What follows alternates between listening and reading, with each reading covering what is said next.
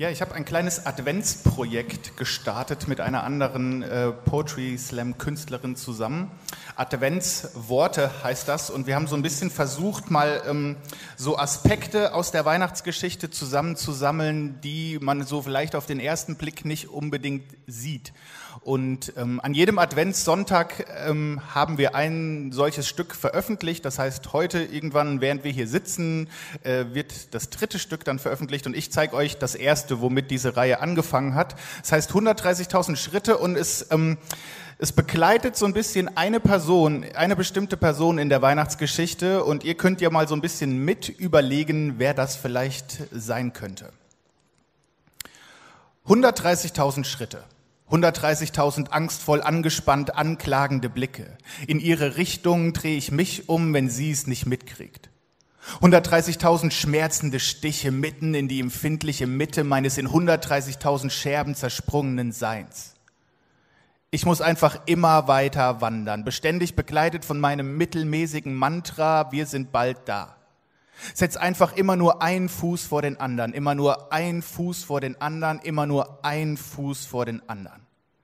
Reisestrapazen lenken bisweilen ab von meinen trüben Tagtraumgedanken, die sich bisweilen allzu gerne zurück in diesen Albtraum verwandeln. Unser Wandern im Tandem gleicht bei der Betrachtung durch andere wohl mehr einem trunkenen Wanken.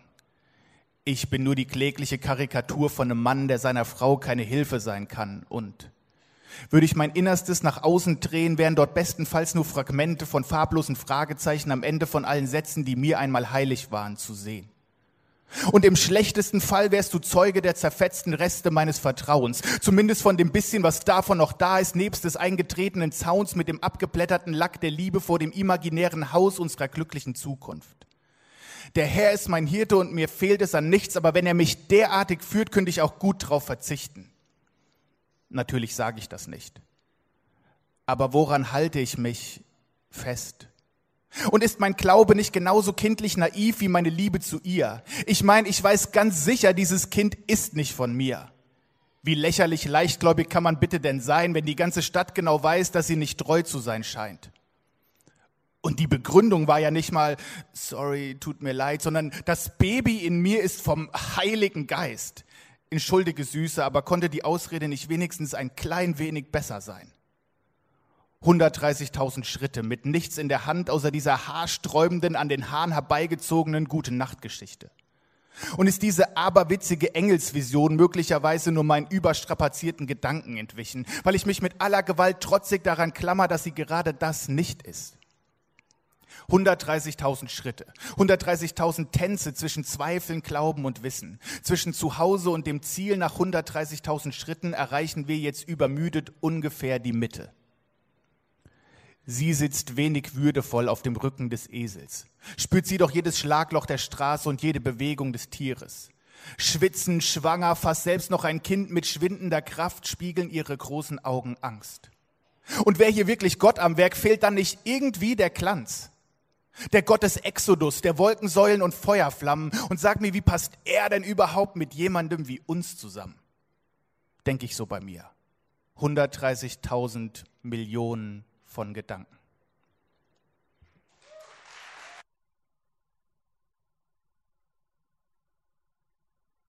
Vielen Dank.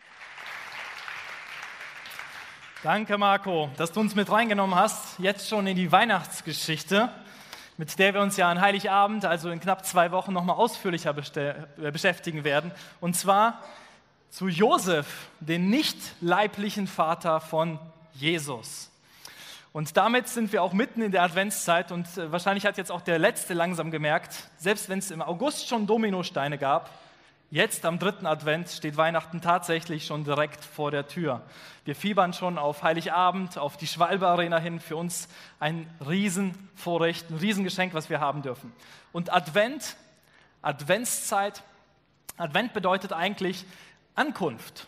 Also, dass jemand da ist, ein Besucher, den man erwartet, und zwar nicht irgendeiner, sondern ein, normalerweise ein hohen König oder ein hoher Besuch, etwas Besonderes, auf das wir hinfiebern, das wir erwarten. Darum geht es bei Advent. Und wir Menschen sind so gemacht. Wir sind so geschaffen, dass wir uns Dinge ausmalen können, vorstellen können, die in der Zukunft liegen, die mal sein könnten oder sein werden. und uns dann auf den Weg machen, Dinge anzupacken, weil wir sie umsetzen wollen, weil wir Dinge in Bewegung setzen, weil wir von etwas träumen. Und das können ganz unterschiedliche Sachen sein. Vielleicht sind das so Hoffnungen und Erwartungen, die nicht so ganz klar sind, ob sie jemals eintreten oder wann sie eintreten. Vielleicht suchst du noch den Richtigen oder die Richtige. Vielleicht bist du auf der Suche nach einer Arbeitsstelle oder nach einer besseren Arbeitsstelle, die besser zu dir passt, dich mehr erfüllt und überlegst, was du machen kannst. Vielleicht hast du, bist du schon länger krank und sehnst dich danach, gesund zu werden, wieder komplett fit zu sein, wiederhergestellt zu sein. Vielleicht würdest du gerne im Lotto gewinnen. Endlich mal ordentlich Geld haben, nicht jeden Pfennig zählen, äh, jeden Cent zählen müssen, äh, so, so in die Richtung. Vielleicht auch eine Beziehung, wo du dir wünschst, dass die wieder heil wird, dass da wieder was zusammenwächst. Es können aber auch Sachen sein, die schon ganz klar terminiert sind. Das ist schon bald. Dann und dann habe ich meinen Abschluss. Mein Studium ist vorbei, Ausbildung, Schule oder meine Weiterbildung endlich geschafft. Boah, dann kann ich einen Haken dran setzen. Oder du heiratest vielleicht nächstes Jahr. Hochzeit steht vor der Tür, jetzt schon in den Planungen Gedanken machen, oh, fieberst darauf hin. Oder deine Frau ist schwanger, so wie meine gerade zur Zeit. Dann und dann kommt das Kind, im April ist es bei uns soweit. Also du hast einen Termin auf etwas, was du dich freust, etwas, worauf du hinfieberst, eine Ankunft, die du erwartest.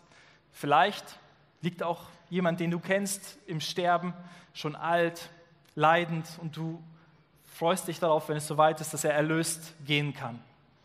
Wir Menschen sind so gemacht, dass wir Dinge erwarten und Dinge uns vorstellen, Dinge anpacken auch können, die in der Zukunft liegen. Und dem Volk Israel, den Juden damals, ging es ähnlich. Sie haben auch eine Erwartung gehabt, dass der Retter endlich kommen soll. Sie selber haben erlebt, wie Römer sie unterdrücken, wie es echt schwerfällt, unter dieser fremden Herrschermacht zu leben. Und sie haben sich gewünscht und vorgestellt, dass der Retter, wenn er kommt, sie endlich zu einem stolzen, freien, mächtigen Volk wieder macht. Das war ihr Gedanke, ihr Wunsch an den Retter gewesen. Der Retter kam mit Jesus. Und das feiern wir jetzt auch an Weihnachten. Daran denken wir, auch wenn er anders kam, als sie ihn sich vorgestellt haben. Und ganz anders auch, als Josef ihn sich vorgestellt hat. Und doch kam Jesus. Das feiern wir an Weihnachten. Bei Weihnachten ist die Botschaft, dass Jesus auf diese Welt kommt. Gott selber einer von uns wird, ist die Botschaft, du und ich. Wir sind Gott so wichtig, dass er persönlich kommt, zu uns kommt, weil er eine Beziehung zu dir haben möchte, eine Beziehung zu mir haben möchte. Das ist die Botschaft von Weihnachten. Er schickt nicht nur einen Boten oder überbringt irgendwas. Er kommt selber, um zu sagen, hey, du bist mir so wichtig, ich würde gerne eine Beziehung zu dir haben. Das ist, worum es Weihnachten geht. Trotzdem, auch wenn diese Ankunft, auf die die Juden damals gewartet haben, auf den Retter von Jesus, auch wenn das passiert ist, hat noch nicht alles Warten ein Ende. Das Paradies hat Jesus damals noch nicht gebracht. Wir leben noch nicht im Paradies auf Erden, sondern Advent erinnert uns auch immer wieder daran, dass wir darauf warten, dass Jesus noch einmal wiederkommt. Das war noch nicht alles. Es ist noch nicht alles passiert. Er kommt noch einmal und es wird noch besser. Nicht alle unsere Träume, Wünsche und Sehnsüchte haben wir jetzt schon erlebt, dass sie gestillt sind oder erfüllt werden. Aber wir haben noch welche in uns und das ist auch gut so. Ich glaube, wir sind so gemacht, auch von Gott so gewollt, dass wir Dinge auch noch uns vorstellen, uns wünschen und erstreben. Und dass Jesus schon einmal gekommen ist, ist auch gleichzeitig die Verheißung, Gott hält sein Wort. Es lohnt sich, auf Dinge zu warten. Es wird noch besser. Selbst wenn du in der Situation bist, dass du sterbenskrank bist oder in ähnlich einer schwierigen Lage bist, es kommt garantiert noch besser.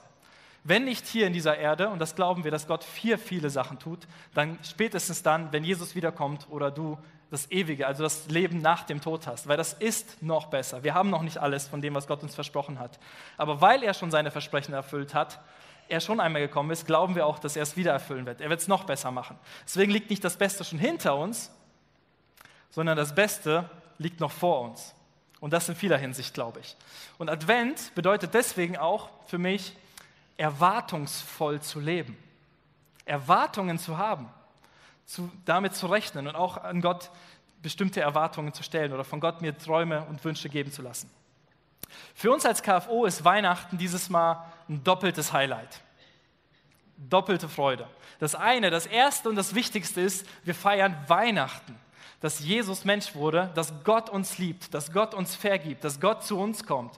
Und das ist das Allerwichtigste und das Allerbeste. Und das zweite ist aber auch, dass wir einen lang gehegten Traum. Schon seit Jahrzehnt, seit dem über einem Jahrzehnt wollten wir gerne in der Multifunktionshalle in Gummersbach im Oberbergischen mit mehreren tausend Menschen Jesus feiern.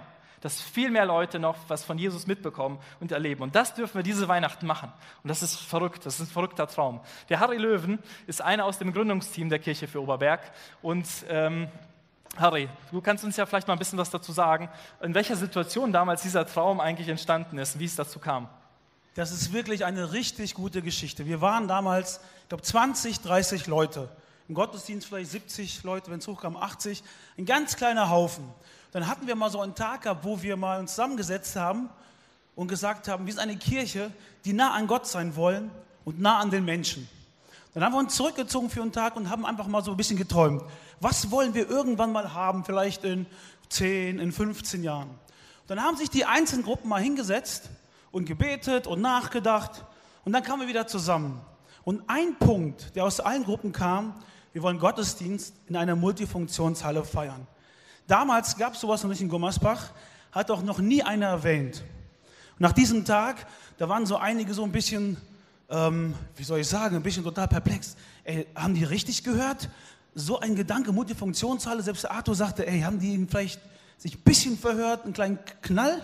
Und das Coole war, ein Tag später, nach diesem Sonntag, steht in der Zeitung, Gummersbach bekommt eine Multifunktionshalle. Das war das erste Mal, dass es in der Zeitung stand.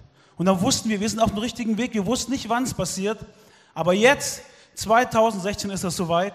Und wir haben gewartet und das ist echt eine coole Geschichte. Und wir freuen uns, dass wir in diesem Gottesdienst genau das sagen wollen. Gott wird Mensch, ähm, Gott ist nah am Menschen und wir als Kirche wollen nah an Gott und an den Menschen sein. Und das werden wir richtig feiern, weil Jesus das Beste ist, was uns passieren konnte. Vielen Dank, Harry.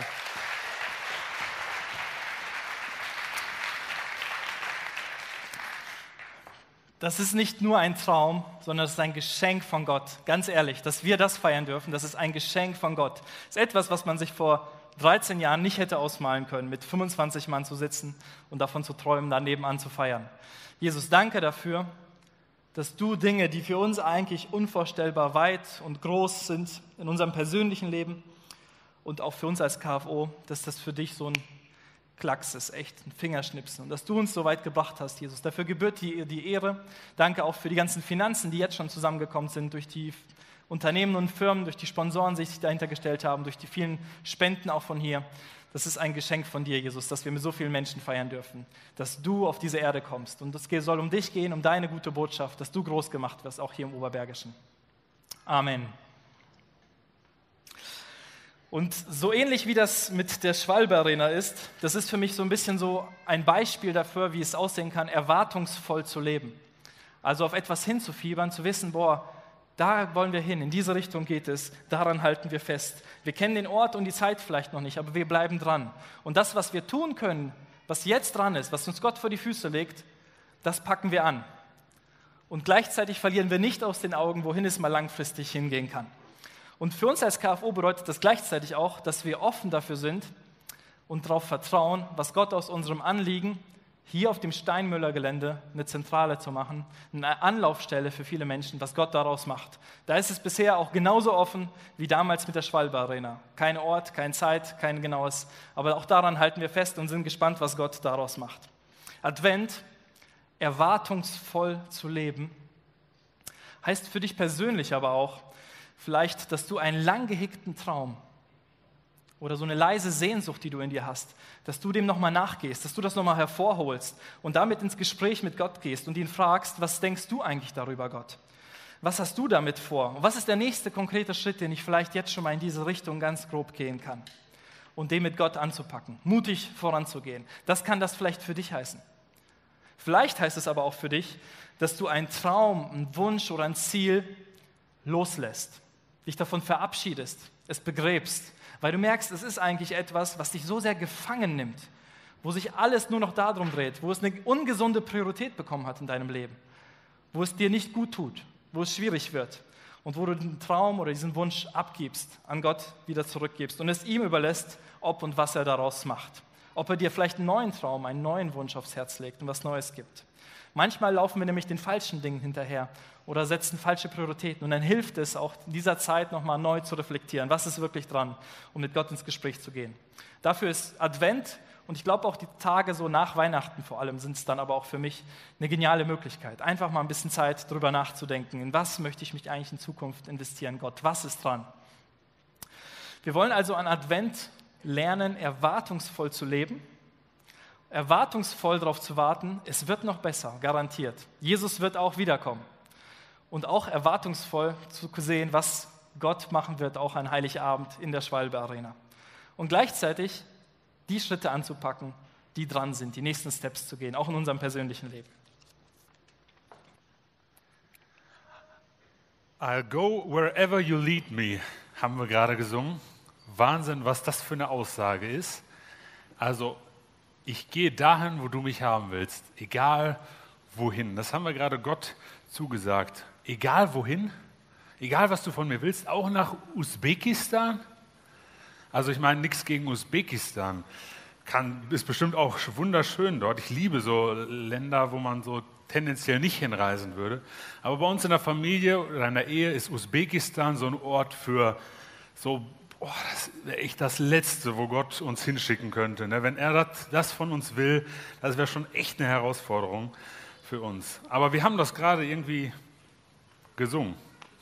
Und ich fände es mega, das wäre ein Traum von mir, wenn das jeder von uns aus vollstem, aus, aus tiefstem Herzen sagen könnte. Egal Gott, wo du mich haben willst, ich gehe dahin. Ich mache das. Und Marco, danke Marco, äh, deine Worte haben dem Ganzen so einen Rahmen gegeben, ohne den das eigentlich nicht möglich ist. Der Inhalt von dem, was du gerade gesagt hast.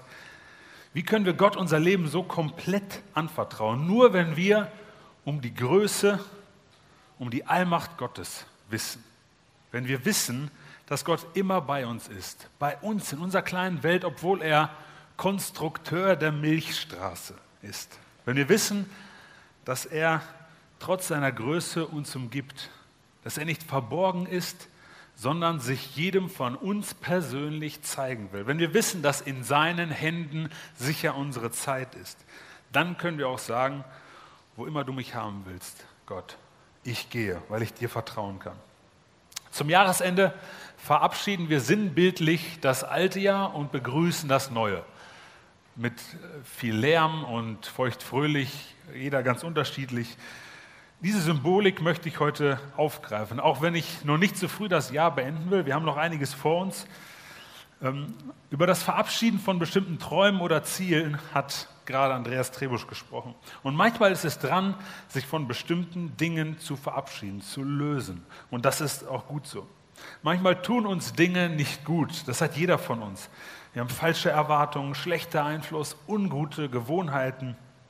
Es ist gut, mit Dingen einen Abschluss zu finden, wenn sie da nicht hingehören, wo sie gerade sind, wenn sie eine zu hohe Priorität haben. Und diese Wahrheit hat uns als Leitungsteam der KFO im, letzten, im Laufe des letzten Jahres dazu bewogen, für 2017, fürs kommende Jahr, einen inhaltlichen Schwerpunkt zu setzen, der genau das zum Inhalt hat. Lass die wichtigen Dinge in deinem Leben wichtig sein und die unwichtigen Dinge, lass sie unwichtig sein. Lass Jesus deine Nummer eins sein. Und deswegen der Slogan, der fürs nächste Jahr, den wir übers nächste Jahr setzen, ist Jesus über alles. Jesus über alles. Wir wünschen uns, dass 2017 tatsächlich ein Jahr wird, wo jeder KFOler dieses Lied, was wir gerade gesungen haben, aus tiefstem Herzen sagen kann, weil er das wirklich so meint. Wo immer du mich haben willst, ich gehe dahin. Was immer du, von mir willst, Gott, ich tu's. Was immer du willst, dass ich lassen soll, ich lasse es. Weil ich weiß, dass du es gut mit mir meinst. Und wenn das passiert heute, dann werden wir eine Art neuer Reformation erleben. Und davon träume ich auch. Eine neue Reformation. So eine Reformation von unseren Herzen. Und dass wir leidenschaftliche Nachfolger in Deutschland haben, die alles dafür geben, dass sein Reich wächst. Und das nächste Jahr ist so ein Jubiläumsjahr der Reformation. Und eine der wichtigsten Personen der Reformation war Martin Luther. Und seine Theologie hat geprägt das sogenannte Solus Christus. Das heißt allein Christus. Also allein Jesus, allein Jesus rettet. Allein Jesus bringt Erfüllung. Jesus hat höchste Priorität. Jesus über alles. Und das wollen wir im nächsten Jahr in unseren Fokus rücken. Was bedeutet das, Jesus über alles? Das werden wir das ganze Jahr gemeinsam entdecken und immer wieder darüber sprechen. Aber ich möchte einen ersten, einen ersten Augenöffner geben oder eine erste Antwort geben. Ich möchte euch das anhand eines Leit, meines persönlichen Leitverses weitergeben. Dieser Leitvers steht so ein bisschen über, Leben, über mein Leben. An wichtigen Entscheidungen in meinem Leben habe ich mich anhand dieses Verses orientiert. Und äh, er hat mir so eine Richtung gegeben. Und er ermutigt mich, auch Wege zu gehen, die vielleicht nicht immer populär sind oder die für mich bequem sind, sondern auch herausfordernd sind. Und der Vers steht in Markus 8, Vers 35. Und ich möchte ihn euch in zwei Übersetzungen vorlesen. Denn wer sein Leben behalten will, der wird es verlieren. Und wer sein Leben verliert um meinetwillen und um das des Evangeliums willen, der wird es behalten. Denn wer sein Leben retten will, der wird es verlieren. Wer aber sein Leben um meinetwillen und um des Evangeliums willen verliert, wird es retten. Was sagt dieser Vers aus? Ich möchte euch zwei Wahrheiten mitgeben. Wenn du um dein Leben kämpfst, wenn du um dein Leben kämpfst, wirst du es verlieren. Du kannst dein Leben verlieren. Verlieren nicht nur im Sinne von am Ende sterben oder so, sondern im Sinne von vergeuden. Und das meint dieser Text hier. Du kannst an deiner eigentlichen Bestimmung, kannst du vorbeileben. Du kannst das Beste in deinem Leben verpassen. Du kannst das Beste in deinem Leben verpassen. Und das Rezept dafür ist, Halte krampfhaft an deinen Wünschen, an deinen Vorstellungen, an deinen Rechten, an deinen Bequemlichkeiten, an dir fest. Versuche alles in deinem Leben, alles in deinem Leben mitzunehmen, nichts zu verpassen, das Leben wie eine Orange auszupressen und möglichst so viel rauszuholen, wie noch geht. Selbst wenn ich andere dabei überfahre, dabei überfahre, es geht auch um mein Leben. Ich muss auf mich gucken. Ich muss mich selbst verwirklichen, sagen wir. Das ist ein durchaus gängiges Lebenskonzept in unserer Kultur. Aber das ist nicht der Weg zum Glück, sondern zum Unglück, sagt die Bibel, sagt Jesus. Und deswegen möchte ich heute die Frage vom Trebusch gern wiederholen. Wovon musst du dich im kommenden Jahr verabschieden? Und etwas mehr Schärfe hineinbringen. Wovon musst du dich im kommenden Jahr verabschieden? Weil du sonst dein Leben verlierst. Weil du an etwas hängst, was dich nicht zum Ziel führt, was nicht diese Priorität haben dürfte. Wo versuchst du krampfhaft dein Leben zu retten? Indem du so viel Geld wie möglich verdienst, indem du keine Möglichkeit äh, auslässt, um Applaus zu kämpfen, indem du alles deiner Gesundheit unterordnest und eigentlich nur noch dafür lebst, gesund zu sein. Von welcher Rettungsaktion, deiner persönlichen Rettungsaktion in deinem Leben kannst du dich verabschieden, damit Platz für etwas Wichtigeres da ist, für den, der dich retten will. Der zweite Teil des Verses redet dann darüber, wie man gewinnt, wie man ans Ziel kommt. Und da sind wir mitten in unserem Jahresschwerpunkt für 2017. Wenn du dein Leben Jesus zur Verfügung stellst, wenn du Jesus über alles in dein Leben stellst, wirst du es gewinnen. Das ist eine Zusage, die Jesus macht. Hältst du nicht an deinen eigenen Wünschen, an deinen eigenen Vorstellungen fest, sondern legst diese in die Hand des Gottes, der dich geschaffen hat, dann wirst du gewinnen. Das klingt vielleicht erstmal paradox. Ich muss doch mein Bestes geben, damit ich mein Leben nutze, oder? Ich habe nur eins. Ich würde sagen, auch das ist richtig. Jeder von uns soll sein Leben so weise und so sinnvoll nutzen, wie es nur geht. Dazu fordert uns die Bibel heraus. Aber wir sollten genau schauen, was denn wirklich sinnvoll ist und wer gibt vor, was sinnvoll und gut und hilfreich für mein Leben ist. Jesus möchte dein Leben retten. Das heißt so viel wie, ich möchte, dass du gewinnst, dass du, dass du, er möchte dein Leben zur Vollendung führen zur Vollendung führen. Oder auch das Glas voll machen. Und zurzeit trinken viele von euch gerne Glühwein. Und Glühwein ist dazu da, also das sagt der Name schon, den muss man heiß trinken. Kalt schmeckt er nicht. Das, dafür ist Glühwein nicht geschaffen. Und ich habe hier so einen ähm, kalten Glühwein, heute Morgen mal warm gemacht. Und das schmeckt nicht. Da, dafür ist Glühwein nicht da. Und ich habe hier super heißen Glühwein.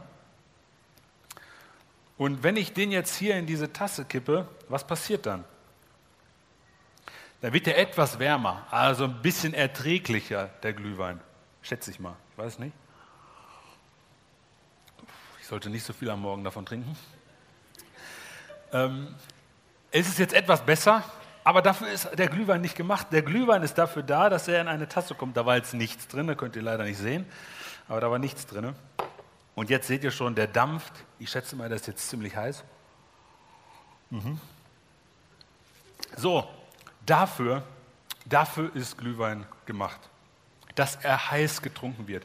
Und es kann sein, dass du bestimmte Dinge in deiner Tasse hast, in deinem Leben hast, die da nicht hingehören, die dein Leben die Tasse ist zwar gefüllt, da ist was drin, aber dafür ist sie eigentlich nicht gemacht. Sie ist für etwas Besseres, für etwas Heißeres gemacht, wenn du so willst. Jesus sagt, wer sein Leben um meinetwillen verliert, um meinetwillen verliert. Für mich klingt das so ein bisschen wie Märtyrer, wer sein Leben um meinetwillen verliert. Und hier sind wir bei Jesus über alles. Wer bereit ist, Nachteile in Kauf zu nehmen, weil er mit Jesus unterwegs ist. Wer bereit ist, Jesus gehorsam zu sein, auch wenn es manchmal schwierig oder unpopulär ist. Wer bereit ist, zuerst auf das zu gucken, was Jesus seinem Reich, seiner Kirche, seiner guten Botschaft dient, der wird am Ende gewinnen. Der wird ans Ziel kommen, der wird Erfüllung erleben. Jesus sagt an anderer Stelle, kümmert euch zuerst um das Reich Gottes und um seine Gerechtigkeit so wird euch alles andere zufallen. Und deswegen möchten wir uns im nächsten Jahr gegenseitig ermutigen, unser Glück allein von Jesus abhängig zu machen. Wir wollen bei Jesus Antworten auf unsere Fragen suchen. Wir wollen Jesus vertrauen. Warum? Weil er es wert ist, weil er ein liebender Gott ist, ein absolut herausragender, weil er über allem steht. Er steht da schon. Die Frage ist, ob wir das in unserem Leben akzeptieren. Und obwohl er so herausragend ist, über allem steht, Schöpfer der Milchstraße, trotzdem nähert er sich dir in deiner kleinen oberbergischen Welt. Und das ist das Faszinierende. Er möchte dir gelöstes, befreites, vollkommenes Leben schenken. Heißen Glühwein möchte er dir einschenken. Er möchte dir Freiheit, Ewigkeit, ewiges Leben schenken. Und deswegen Jesus über alles. Wie das aussehen kann, wollen wir im neuen Jahr gemeinsam entdecken. Und ich lade euch alle ein, gemeinsam mit uns auf diesen Weg zu gehen, diesen Prozess zu starten und mehr von diesem absolut liebevollen Jesus zu entdecken und alles in diese Beziehung zu investieren. Den Jahresschwerpunkt 2017 werden wir noch konkreter, noch genauer erklären in unserer ersten Veranstaltung im Jahr 2017. Die ist am 8.1., nicht hier in der Halle 32, ist ein gemeinsamer Oase-Gottesdienst, wo sich alle Lokalkirchen treffen.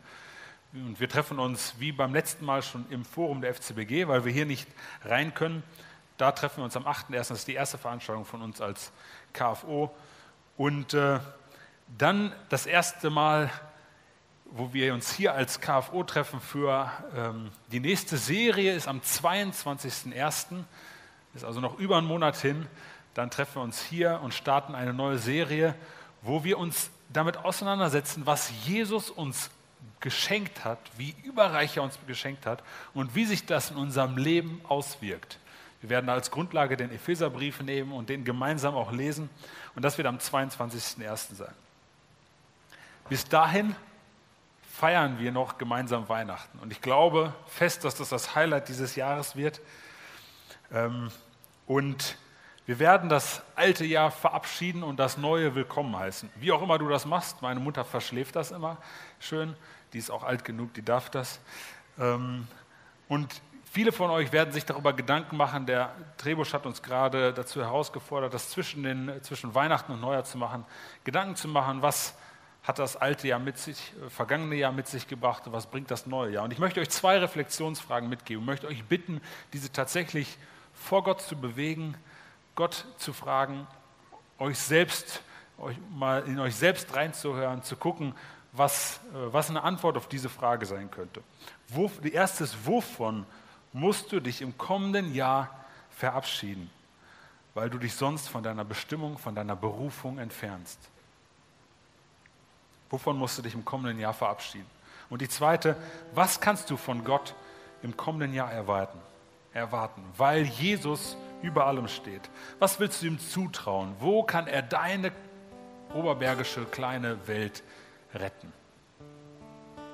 Er hat versprochen, dich zu retten, deinen Becher zum Überfließen zu bringen.